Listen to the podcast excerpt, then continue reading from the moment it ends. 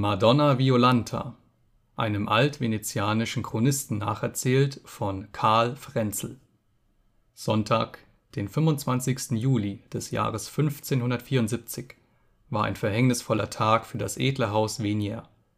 An diesem Tage erblickte Francesco Venier, damals der letzte Spross des erlauchten Geschlechts, zum ersten Male die Signora Violanta, die Tochter des Messer Marcantonio Giustiani diese Begegnung sollte den beiden zu großer Freude, aber auch zu schwerem Leide gereichen.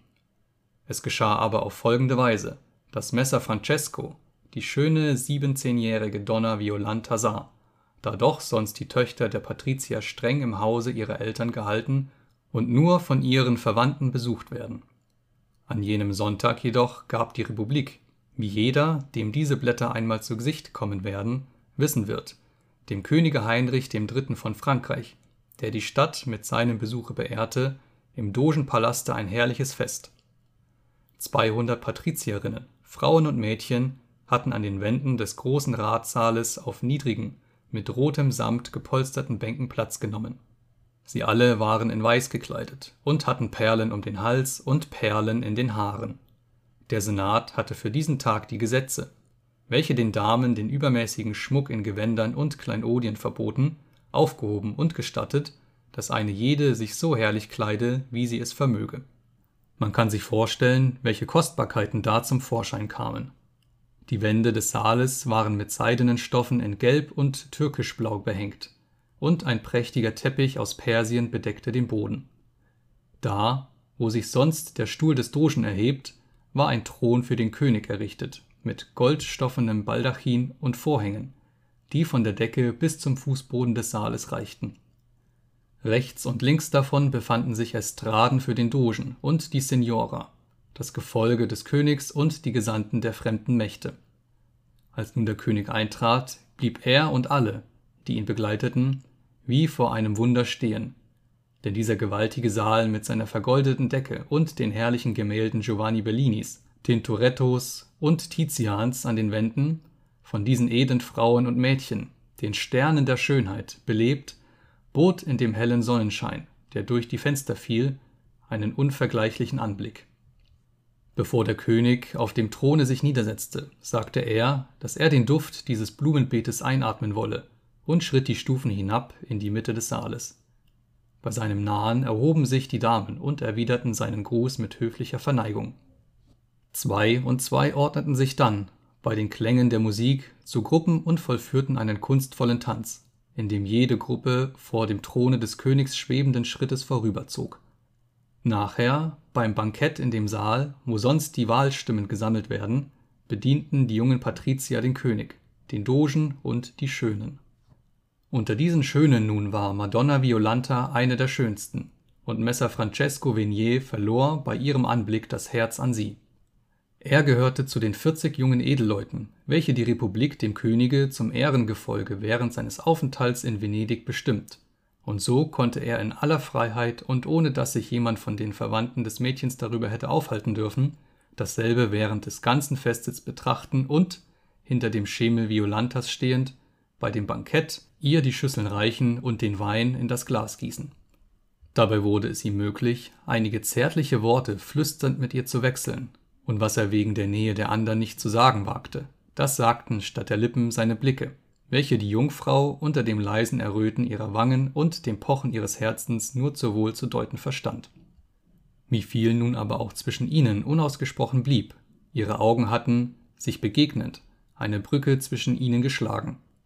Ganz tiefsinnig und schweigsam stieg die Jungfrau nach dem Schlusse des Festes mit ihrer Muhme die Riesentreppe in den Hof des Palastes hinab und schritt über die Piazzetta nach dem Ufer zu, wo unter den andern ihre Gondel lag. Das Gespräch ihrer munteren Verwandten zerstreute sie nicht, und als dieselbe nun gar den guten Anstand und die ritterliche Höflichkeit Messer Francesco Veniers rühmte, hüllte sie sich in ihren Schleier, damit die Röte ihres Antlitzes sie nicht verrate. Auch der Jüngling war in der heftigsten Bewegung, als wäre eine himmlische Erscheinung ihm zuteil geworden. Am liebsten wäre er ihr gefolgt, oder hätte in einer Gondel in der Nähe ihres Hauses Posto gefasst, zu erwarten, ob sie auf den Balkon hinaustreten würde, die Frische des Abends einzuatmen. aber er musste der Pflicht und dem Dienste des Königs gehorchen und ihm im feierlichen Aufzuge nach seiner Wohnung im Palaste Foscari, da, wo der Kanal die Biegung macht und man links nach dem Rialto und rechts nach dem Kloster der regulierten Chorherren und der Kirche Santa Maria della Carità sieht, geleiten.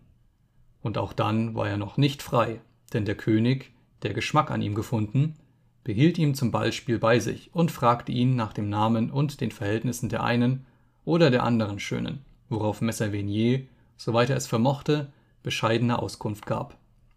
Erst spät am Abend entließ ihn der König aus seiner Gesellschaft, und einen weiten, dunklen Mantel umnehmend, der sein Festkleid verbarg, fuhr der Jüngling an das andere Ufer des Kanals, um einsam durch die Gassen und Gässchen nach dem Platze von San Marco zu schlendern. Mancherlei Gedanken bestürmten seine Seele. Ging auch, wie die Verliebten sagen, der Schatten des schönen Mädchens neben ihm her, und sah er auch oft seufzend, wie jene zu tun pflegen, zu dem Monde empor, der am dunklen Himmel herrlich aufgegangen war, so ließen doch ernste Betrachtungen keine ungetrübte Freude an ihm zum Ausbruch kommen.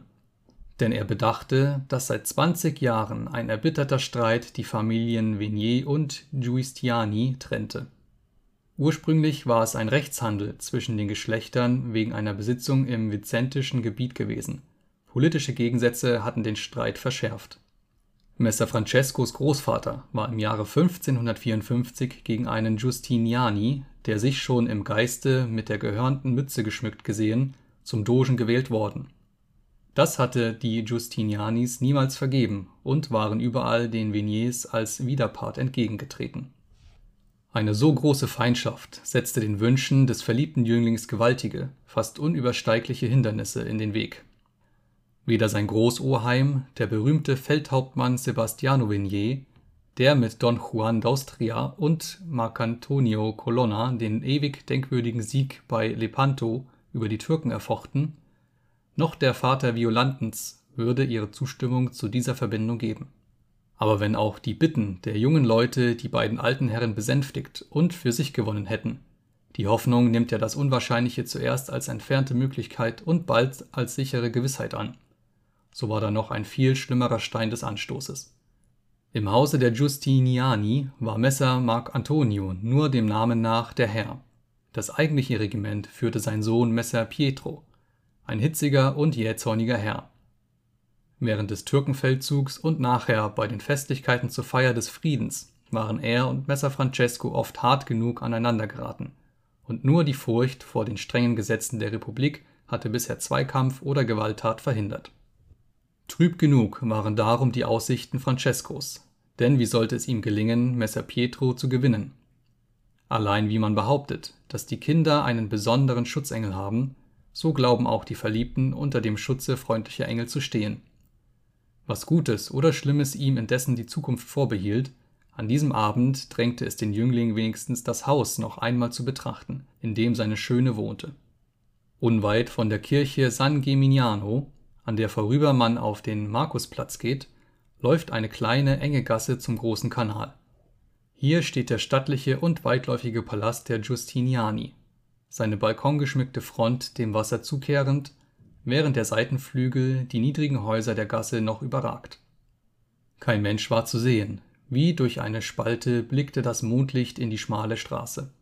Hinauf und hinab schritt sie Francesco, und zu den Fenstern des Palastes hinaufschauend, suchte er zu erraten, hinter welchem seine Herrin weile.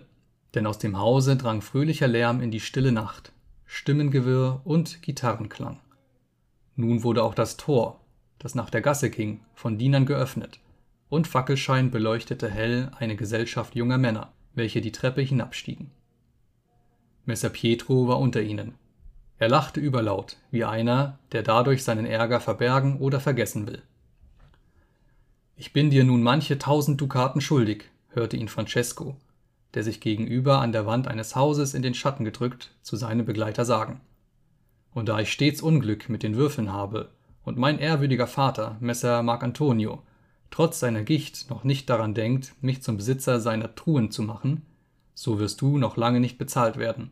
Giovanni Soranzo, es sei denn, du nimmst die Hand meiner Schwester als Zahlung an. Top, erwiderte darauf der andere, so soll es sein. und zu den Genossen gewandt, die jetzt in einer Gruppe von dem Palaste beisammenstanden, setzte er hinzu: Ihr habt es gehört. Und der Himmel über uns auch, lachte Messer Pietro. Ihr Soranzos seid zwar nur von geringerem Adel als wir Justinianis, aber ich bin nicht stolz und du bist reich. Ehe ich meine Schwester dem verhassten Vignier gebe, der heute so unverschämt mit ihr liebäugelte, würde ich sie mit einem Ungläubigen vermählen. Wär es auch nur, um diesem Burschen einen Streich zu spielen. Als Messer Francesco seinen Namen nennen hörte, wurmte es ihn, da er hier stehen und den Lauscher spielen sollte, und ohne an die Zahl seiner Gegner und ihre vom Spiel und Weingenuss erhitzten Köpfe zu denken, trat er mit leichtem Gruß aus seinem Versteck in das Mondlicht hinaus und sagte Hier ist Francesco Vignier, bereit zur Unterredung mit jedem, den es gelüstet. Messer Pietros Gesicht flammte vor Wut. So zornig war er, dass er nur einen heiseren Laut auszustoßen vermochte, und seinen Dolch aus dem Gürtel reißend, würde er sich auf Francesco gestürzt haben, wären nicht die Besonneneren unter seinen Freunden ihm in den Arm gefallen und hätten ihn, so sehr er auch widerstrebte, mit sich fortgezogen, die Gasse hinauf nach dem Markusplatze zu. Aber noch im Abgehen schüttelte er die Faust, in der das blanke Stilett blinkte, drohend gegen Francesco, der sich nicht von der Stelle gerührt hatte, ruhig und edel den Angriff seines Feindes erwartend, und sein Mund stieß Racheschwüre und Verwünschungen aus. Das Geschrei und der Lärm hatte die Bewohner der stillen Gasse aufgeschreckt. Hier und dort zeigte sich ein Gesicht an den Fenstern, verwundert und besorgt hinauslauschend, was es gäbe. Und plötzlich, wie Francesco noch unbeweglich dastand, seinen Gegnern nachblickend, die nun um die Straßenecke bogen, lag da eine weiße Rose auf dem vom Mondlicht beschienenen Fliesen dicht vor seinen Füßen. Woher sie gekommen? Sein Herz sagte es ihm, und das Pfand der Liebe an seiner Brust verbergend, glücklich trotz der Wetterwolken, die über seinem Haupte schwebten, eilte er davon. Dienstag, den 27. Juli, verließ der allerchristlichste König Venedig, und der Doge und die vornehmsten Würdenträger der Republik gaben ihm bis nach Fusina auf dem Festlande, an dem Kanale der Brenta, an dem die Straße nach Padua entlang geht, das Geleit. Die Stadt aber kehrte nach dem Festjubel und der Aufregung einer ganzen Woche wieder zu ihrem gewohnten Leben zurück. Da wäre es nun bei der strengen und guten Sitte der alten Zeiten, nach der die Frauen und Töchter der Patrizier noch nicht, wie heute, wo ich dies niederschreibe, im dritten Jahre der Regierung des erlauchten Dogen Giovanni Cornaro, in bunten Kleidern, Masken vor dem Gesichte, in Schuhen ohne Absätze auf der Piazza und der Piazzetta umherschwärmten und ohne Scheu und Scham die Besuche ihrer Freunde in ihren Häusern empfingen, sondern still und abgeschlossen für sich lebten. Da wäre es dem Messer Francesco sehr schwer, wo nicht unmöglich gewesen, von Madonna Violanta Kunde zu erhalten oder gar sie von Angesicht zu Angesicht zu sehen, wenn er sich nicht in seiner Not seiner Schwester anvertraut hätte. Diese, Madonna Emilia, war ein entschlossenes und mutiges Mädchen, und da sie mehr auf den Gütern der Vigniers in den Bergen um Vicenza als in der Stadt gelebt hatte, war ihre Erziehung eine freiere und männlichere gewesen als sie den vornehmen Venezianerinnen zuteil wird. Sie verstand sich nicht auf die Kunst, ihre Haare goldblond zu färben und schön zu Laute zu singen. Dafür war sie eine gute Reiterin und führte den Jagdspieß wie eine neue Atalanta. Sie hat denn auch ein Jahr nach diesen Begebenheiten einen deutschen Grafen aus Görz geheiratet. Als diese nun ihren geliebten Bruder trübselig und bleich umherschleichen sah, nahm sie ihn ins Gebet, und nach einigem Zögern gestand er ihr sein Leid und wie er gehört, dass Giovanni Soranzo in der Tat um die Hand Violantas angehalten und Gefahr im Verzuge sei. Emilia wusste Rat, umso leichter, da sie mit Violantas Muhme, der jungen Frau Paolo Contarinis, befreundet war. Die drei Frauenzimmer trafen sich nun, unter dem Vorwande eines gemeinsamen Gelübdes, in der Kirche San Gemignano, zu der Violanta nur wenige Schritte zu gehen hatte so dass es weder ihrem Vater noch ihrem Bruder oder irgendeinem aus der Hausgenossenschaft auffallen konnte, wenn sie an jedem Morgen sich dorthin begab, die heilige Messe zu hören. Ihre Begleiterin, ihre alte Amme, war bald gewonnen, und da kein Argwohn sich regte, die drei sich schnell miteinander verständigten und Violantas Sehnsucht, den Geliebten zu sehen und mit ihm zu reden, ebenso groß war wie die Francescos nach ihrem Anblicke, so stellte sich eines Tages auch der Jüngling in der Kirche zur süßen Zwiesprache mit dem teuren Mädchen ein. Holde Schamröte bedeckte ihre Wangen, als er sich ihr nahte. Mit niedergeschlagenen Augen hörte sie seine leidenschaftlichen Reden, dass er ohne sie nicht zu leben vermöge und seinen Tod im Kampfe mit den Türken suchen werde, wenn sie ihn nicht mit ihrer Liebe beglücken wolle. Die Gegenwart ihrer Muhme und ihrer neuen Freundin machte ihr Mut zur Erwiderung. Während sie auf ihren Knien lag, das Haupt auf der Brust gesenkt, hatte er ihr ins Ohr geflüstert. Jetzt wandte sie ihm einen Augenblick ihr Gesicht zu und stammelte Ich liebe dich, Francesco. Vielleicht wäre sie zurückhaltender gewesen, wenn sie nicht das ihr bevorstehende Schicksal gefürchtet. Unvorsichtigerweise aber hatte ihr Bruder zu ihr gesagt, dass er einen Freier für sie habe und dass es Zeit sei, an die Hochzeit zu denken. Die Angst, dass man sie wider ihren Willen mit einem ungeliebten Mann vermählen würde, zerstreute die Besorgnisse ihrer jungfräulichen Schüchternheit. Es schien ihr edler und natürlicher, dem Freunde ihre Neigung zu gestehen, als einem Fremden, wohl gar einem Widerwärtigen vor dem Altare Treue zu geloben. Je häufiger sich nun die beiden Verliebten sahen, desto heftiger wurde ihr Verlangen, einander für immer anzugehören. Wenn ihr nicht bald auf ein Mittel sind, mein Fräulein mit dem Messer Venier zu vereinigen, so gibt es ein Unglück, sagte die bedächtige Amme zu der Muhme Contarini. Die junge Frau nun wünschte ihrer Verwandten das beste Glück und fürchtete mit Recht, dass, wenn dieses Abenteuer einmal an das Licht käme, die ganze Verwandtschaft der Giustianis sie als die Hauptschuldige betrachten und verachten würde. So lieh sie denn den Bitten Francescos und Emilias ein geneigtes Ohr. Eine heimliche Ehe sollte die beiden jungen Leute im Namen Gottes und der Kirche für immer verbinden. Und wenn dann der erlauchte Messer Sebastiano Vignier vor allen Senatoren dem Messer Marc Antonio Giustiniani die Hand zur Versöhnung bieten würde, könnte derselbe nichts anderes tun, als dieselbe ergreifen und seiner Tochter verzeihen.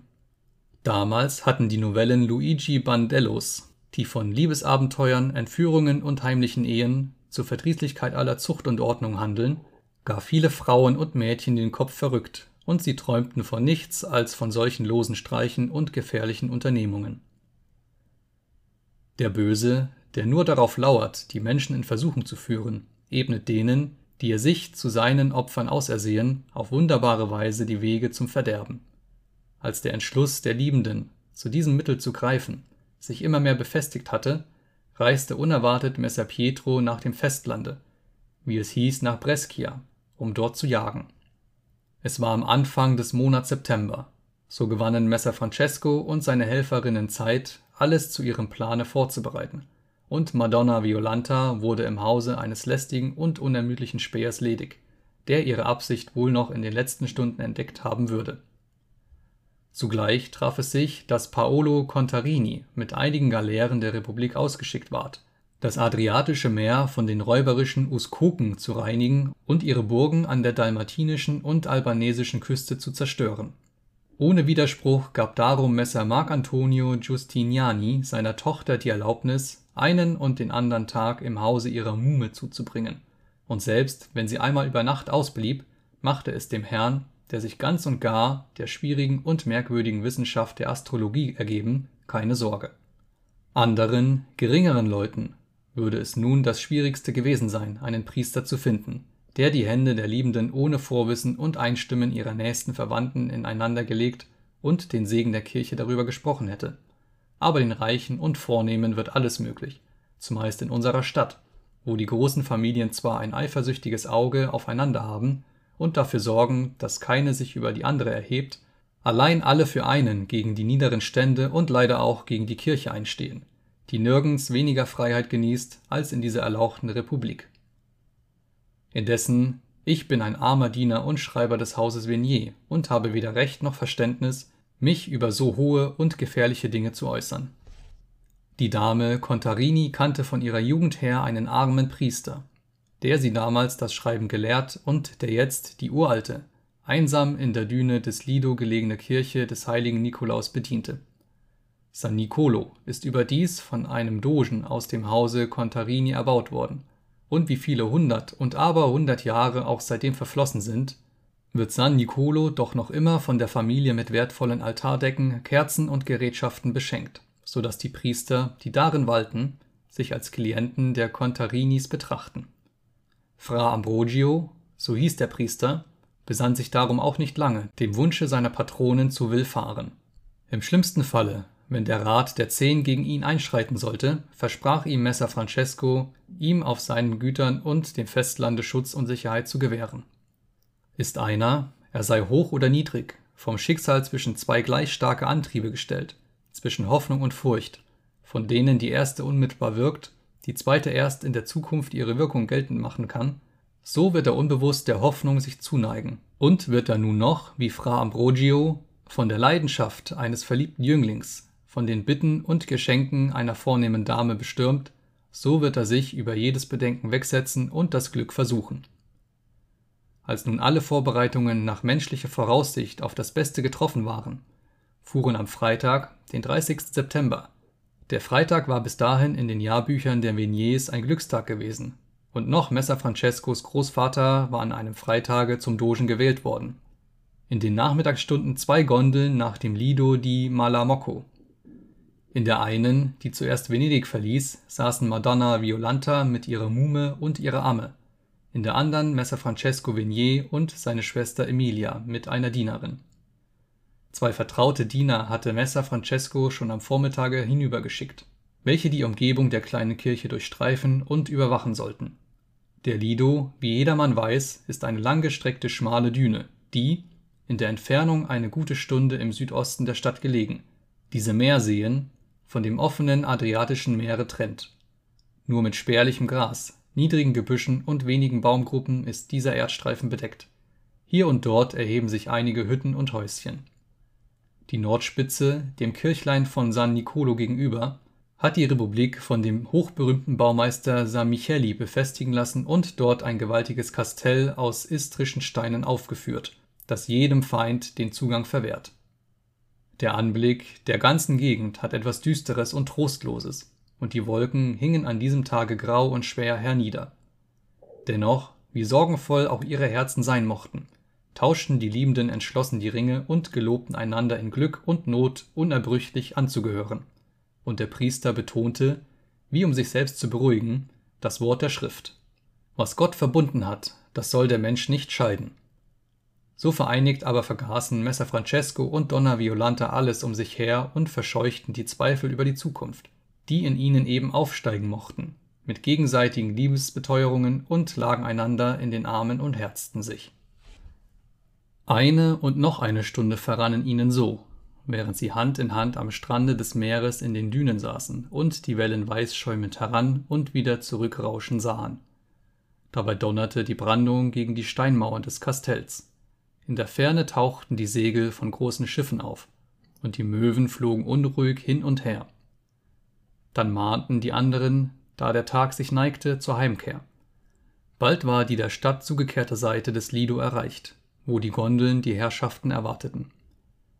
Die Neuvermählten wollten sich noch nicht so schnell voneinander trennen, und so stieg die Gesellschaft mitsammen in eine Barke. Als die Schiffer vom Land abstießen, schimmerte ihnen in der Ferne Venedig im Untergang der Sonne goldig und flimmern mit seinen Kuppeln und Palästen weithin über die Lagune entgegen. Die Sonne hatte gerade, wo sie sich zum Untergange neigte, die graue Wolkendecke zerrissen. Ihr Licht blitzte auf den Wassern und färbte am Himmel die Wolken mit Purpur und Gold.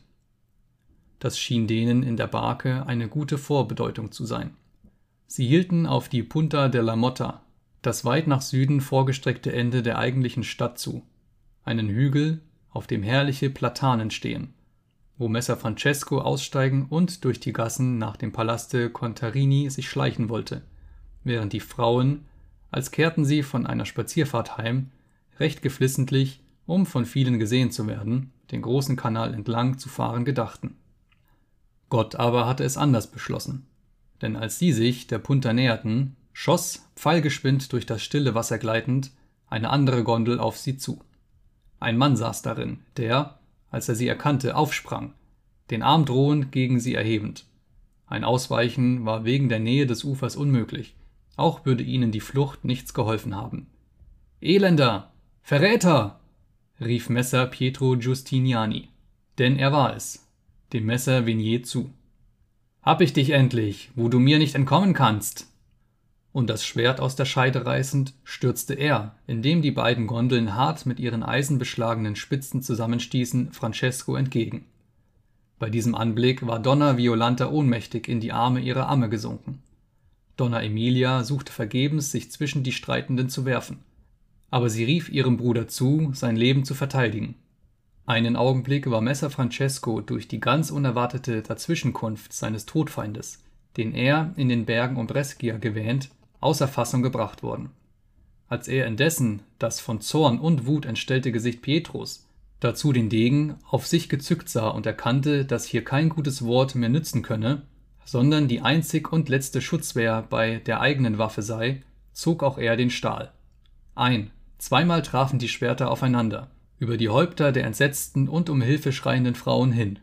Dann versuchte Messer Pietro mit einem mächtigen Satze in die Gondel Francescos zu springen, aber er glitt auf dem Rande der Barke aus, verwundete sich an dem Degen seines Gegners und stürzte, sich überschlagend, in das Wasser.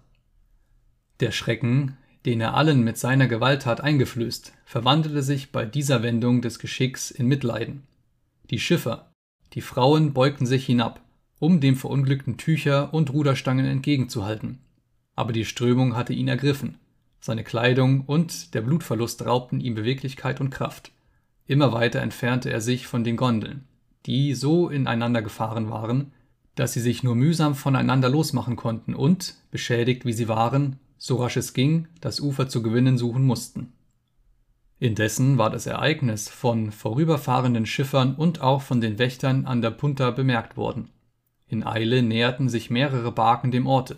Darunter war auch die Barke, die vorn an der Spitze auf ihrem Wimpel den Löwen des heiligen Markus trägt mit einem Hauptmann des Birren, während von den Schiffern die Leiche Messer Pietro Giustinianis, deren Weg ein blutiger Schimmer auf dem Wasser kenntlich machte, am Gestade der Insel Lazzaro aufgefischt ward, brachte die verdeckte Gondel des Polizeihauptmanns den Messer Francesco Vignier in das Gefängnis im Dogenpalast unter dem bleigedeckten Dache, wo man die Staatsverbrecher und diejenigen, deren Vergehen ein Geheimnis bleiben soll, zu bewachen pflegt. Die Frauen hatte der Hauptmann, da sie ihm ihren Namen genannt, zunächst ungekränkt entlassen. Sie kehrten mit tiefem Schmerz in ihr Haus zurück. Aus dem Verlauf des Prozesses vor dem Rate der Zehn, in den viele Personen verstrickt wurden, ergab es sich, dass Messer Pietro Giustiniani schon in Verona von einem Boten, den ihm Giovanni Soranzo mit einem Briefe nachgeschickt, Kunde von den Zusammenkünften seiner Schwester und Messer Francescos erhalten. Spornstreichs hatte er die Heimkehr angetreten und nachher, wie ich erzählt, seinen Tod gefunden. Von der Schuld des Totschlags wurde Messer Francesco Vignier freigesprochen, da alle Zeugen, vornehmlich aber der Gondolier, der Messer Pietro gefahren, aussagten, dass er nur widerwillig in Verteidigung seines Lebens zum Schwerte gegriffen und dass sein Gegner bei seinem Sprunge verunglückt sei. Freilich konnte er sich nicht ebenso gut von der anderen Anklage reinigen die Tochter eines Patriziers gegen den Willen des Vaters geheiratet zu haben. Der Hohe Rat verurteilte ihn deshalb zu einer fünfjährigen Verbannung aus Venedig. Donna Violanta ward mit der Zustimmung ihres betrübten Vaters ihrem Gatten übergeben, und beiden wurde die Stadt Treviso zum Aufenthalt angewiesen. Die Donna Contarini erhielt von dem Vorsitzenden des Rats eine strenge Verwarnung, die sie umso empfindlicher kränkte, da dieselbe bald genug bekannt und zum Stadtgespräch wurde. Donna Emilia verzieh man ihrer Jugend wegen. Am schlimmsten, wie er es dann auch verdient hatte, kam Fra Ambrogio bei dem Handel davon. Der Rat übergab ihn dem geistlichen Gericht zur Bestrafung, und der Patriarch ließ ihn für den Rest seines Lebens in die Pönitenz eines Klosters in Padua sperren.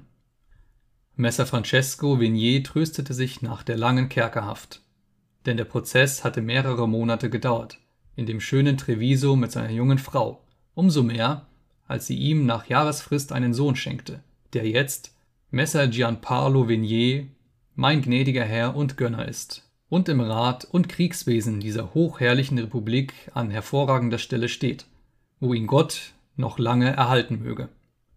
Sein Vater, den ich noch als ehrwürdigen Greis gekannt und verehrt, hat mir oft, besser und ausführlicher, als ich es hier getan, die Geschichte seiner Liebe zu der Donna Violanta erzählt.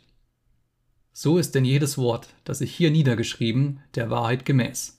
Nun ruht er seit mehreren Jahren neben seiner geliebten Gattin, die ihm im Tode vorangegangen, unter den Marmorplatten der Rosenkranzkapelle in San Giovanni und Paolo.